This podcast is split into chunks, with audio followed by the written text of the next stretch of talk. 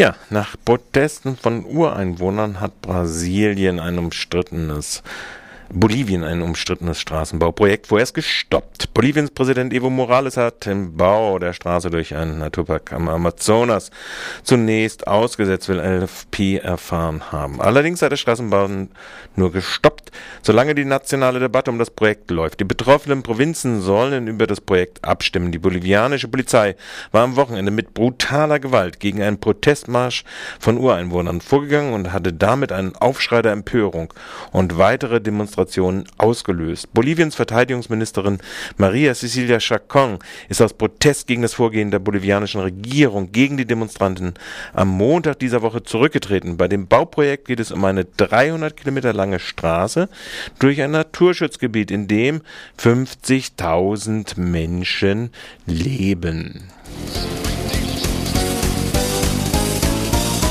Punkt 12.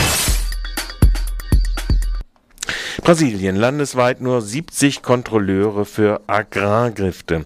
Ganze 70 Kontrolleure überprüfen in Brasilien die Versprühung von Agrargiften. Experten kritisieren diesen eklatanten Mangel jetzt während einer Sitzung einer Unterkommission des brasilianischen Abgeordnetenhauses, die sich mit den Auswirkungen auf die Gesundheit der Menschen beschäftigt.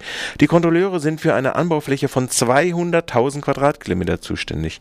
Pensionierte Mitarbeiter werden vielfach nicht ersetzt. Es herrscht ein genereller Mangel an Agrarfachleuten. Mehr als die Hälfte der zu überwachenden Fläche entfällt auf Sojakulturen. In ganz Brasilien versprühen mehr als 1300 Flugzeuge Agrargifte aus der Luft. Die Flotte wächst kontinuierlich. Die Vorschriften besagen, dass ein Abstand von mindestens 250 Metern zu Wasserquellen und von 500 Metern zu Ortschaften eingehalten werden muss. Dagegen ist keine Entfernung zu Straßen festgelegt, weshalb wenig auf die Besprühung vom Boden aus durch Menschen oder Maschinen äh, geregelt ist. Auf sie entfallen aber über 85 Prozent der Gesamtmenge. Der Anteil der Luftversprühung beträgt nur 15 Prozent. Der verständliche Wunsch nach einer Steigerung der Landwirtschaft landwirtschaftlichen Erträge gerät so immer mehr in Konflikt mit, Vernach mit dem vernachlässigten Schutz der Menschen. Bei Roma-feindlichen Demonstrationen in Bulgarien sind gestern Abend drei Menschen verletzt worden, so AFP. Bei den Protesten in mehreren Städten seien außerdem rund 100 Menschen festgenommen worden. Die Demonstranten seien eine Demonstration seien eine Reaktion auf einen tödlichen Verkehrsunfall in einem Dorf im Süden Bulgariens. Den soll ein Roma verursacht haben. Danach seien dort bei Ausschreitungen ein junger Mann ums Leben gekommen und fünf Menschen verletzt worden. In einem gemeinsamen Appell hat der bulgarische Präsident und der Ministerpräsident vor einer Verschärfung der der ethnischen Spannungen im Lande gewarnt. Beide betonen, Ursache der Ausschreitung sei ein Konflikt zwischen Einzelpersonen. Vollversammlung des Internationalen Presseinstituts fordert besseren Schutz von Journalisten.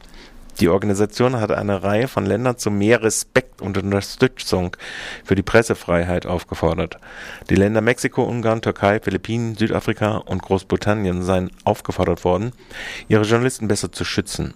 Dieses wurde in einer einstimmig angenommenen Resolution festgehalten. Außerdem seien diese Länder aufgefordert worden, Gesetze, die der Pressefreiheit bedrohen, zurückzunehmen. Als belebensbedrohlich für Journalisten wurde die Lage in Mexiko und auf den Philippinen kritisiert. Beide Regierungen wurden aufgefordert, mehr für den Schutz von Medienvertretern zu tun. Zudem solle die Strafverfolgung von Menschen verschärft werden, die Journalisten wegen ihrer Berichterstattung töten und bedrohen. Von der Türkei fordert die Vollversammlung des Internationalen Presseinstituts inhaftierte Journalisten Journalisten unverzüglich freizulassen. Verfassungsschutz wird über die islamfeindliche Szene in Deutschland beraten, so AB. Es hätten mehrere Länder darum gebeten, gebeten, das Thema mit dem Präsidenten des Bundesamtes für Verfassungsschutz abzustimmen. Bayerns Verfassungsschutz habe erklärt, man müsse debattieren, ob die antimuslimische Bewegung eine neue Form des Extremismus darstelle. Ein Sprecher des Innenministeriums von Nordrhein-Westfalen hatte erklärt, muslimfeindliche Weblogs würden derzeit nicht mit geheimdienstlichen Mitteln beobachtet. So lese man Blogs wie Political Incorrect, dessen veröffentlichte Meinungen und Kommentare man für undemokratisch halte. Es bestünde die Befürchtung, die fremdenfeindlichen Texte könnten junge Menschen aufhetzen. NS-Verbrecher Walter Rauf hat jahrelang für den Bundesnachrichtendienst gearbeitet, so AFP. Demnach soll Rauf zwischen 58 und 62 Informationen aus Kuba beschaffen. Rauf lebte damals in Chile. Erst als er 62 wegen eines deutschen Auslieferungsantrages in Chile verhaftet wurde, hatte BND Verbindung zu Rauf gekappt. Chiles oberstes Gerichtshof lehnte eine Auslieferung Raufs jedoch ab und ließ ihn im April 63 frei. Rauf hat als US-Offizier 1941 mobile Gaskammern entwickelt. Gestern distanzierte sich der BND von den ehemaligen Mitarbeitern. Die Anwerbung Rauf sei politisch und moralisch in keinerlei Hinsicht zu vertreten. Der Historiker Martin Küppers von der Forschungsstelle Ludwigsburg der Universität Stuttgart hat erklärt, die veröffentlichten Dokumente zeigen, dass sich eine ganze NS-Seilschaft im BND gebildet hatte und habe. Grün-Rot empfängt Gewerkschaften. Sechs Monate hat es gedauert, bis der Ministerpräsident eine Delegation des Deutschen Gewerkschaftsbundes empfing und die Umsetzung des Regierungsprogramms für gute Arbeit in Baden-Württemberg gelobte. Am Montag war es dann soweit, die DGB-Spitze und die Chefs der Einzelgewerkschaften unterhielten sich mit Kretschmann und Silke Krebs darüber. Themen wie die Planung des Landes für ein eigenes Arbeitsmarktprogramm, die Einführung eines allgemeinen gesetzlichen Mindestlohn, die Bildungspolitik insbesondere zur Förderung von Zuwanderern, die Weiterentwicklung des öffentlichen Dienstes und die Verbesserung der Chancengleichheit. Am konkretesten war noch die gemeinsame in Aussicht gestellte Arbeit an einem Tariftreuegesetz mit Mindestlohn von 8,50 Euro die Stunde als Resultat dieses Montags. Plausch in Stuttgart. Notstandsübung im Ausnahmezustand. Vollste Befriedigung, Befriedigung zeigten gestern Ordnungsbürgermeister Neideck, CDU, und Polizeidirektor Ammann zu ihrer erfolgreichen Verhängung des Ausnahmezustands über die Provinzmetropole Freiburg am vergangenen Wochenende. Der Aufwand neben mehreren tausend gemieteten Sicherheits- und Ordnungskräften der Erzdiözese. Und 1200 Polizisten waren auch noch wir haben in diesem Einsatz am Samstag, vielleicht mal um eine Zahl zu nennen, 4481 Kräfte im Einsatz gehabt von der Landespolizei, 4198 am Sonntag sind da in Stellung und Einsatz gebracht worden und äh, haben befriedigende Gesichter bei den politisch verantwortlichen Herren des Ausnahmezustandes und Ausnahmerechtes hervorgerufen.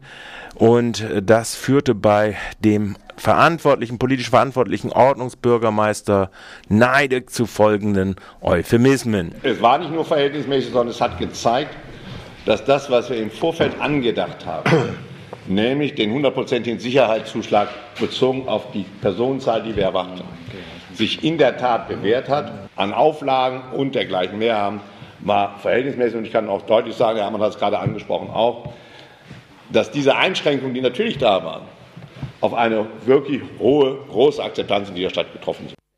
Naja, es spricht Bände, dass der auf die in Mehrmau der Planung reibungslos und massive Außerkraftsetzung der Freiheitsrechte viel, ja, der Mehrheit der Freiburgerinnen umgesetzte Notstandsübung im Verbund mit Kirche, Rettungskräften, Feuerwehren und Stadt, da konnte sich eben auch der Herr dieses polizeilichen Ausnahmezustandes, Polizeidirektor Ammann, nicht zurückhalten, die vor Stolz über Quellenbrust nur mühsam insame Worte zu fassen und den Herrn Ammann hört ihr dann jetzt zu seinem stolzen Bericht über den größten Polizeieinsatz. Wir hatten über dieses Wochenende jetzt den größten Polizeieinsatz in Freiburg, den größten Polizeieinsatz, der unter Leitung der Polizeidirektion äh, Freiburg lief. Wir haben diesen Einsatz, und ich denke, das kann ich mit Fug und Recht sagen, in jeder Hinsicht äußerst professionell und erfolgreich bewältigt. Da kann natürlich die polizeiliche Beglückung der Schadenparker dann auch nicht ausbleiben. Und wer so viele Polizeikräfte zur Verfügung hat, der kann dann hinterher auch nicht dementieren. Und so konnte es auch dann Ammer nicht, dass am Sonntag äh, die acht Stunden, für acht Stunden lang das Wagenplatzgelände am Eselswinkel und der Schattenparker durch 150 Einsatzkräfte der Bereitschaftspolizei von LKA, Gendarmerie, Kantonspolizei besetzt worden ist. Diese Permanenzerklärung mittels von Suparias gemachten auszugrenzen, rechtfertigte der Polizeidirektor dann in der Sitzung der Pressekonferenz wie folgt. Ich kann bestätigen, dass wir die Schattenparker beglückt haben, um das richtig zu sagen. Wir haben ein städtisches Grundstück beglückt und nicht die Schattenparker. Denn die Schattenparker sind diejenigen, die auf diesem städtischen Grundstück sind. Und ich denke, Herr Neideck, ich kann das so sagen, zurzeit ohne gültigen Entschuldigung, Miet- oder Pachtvertrag. Äh, und im Hinblick auf die Gefahr von dort ausgehenden Störungen für die heilige Messe.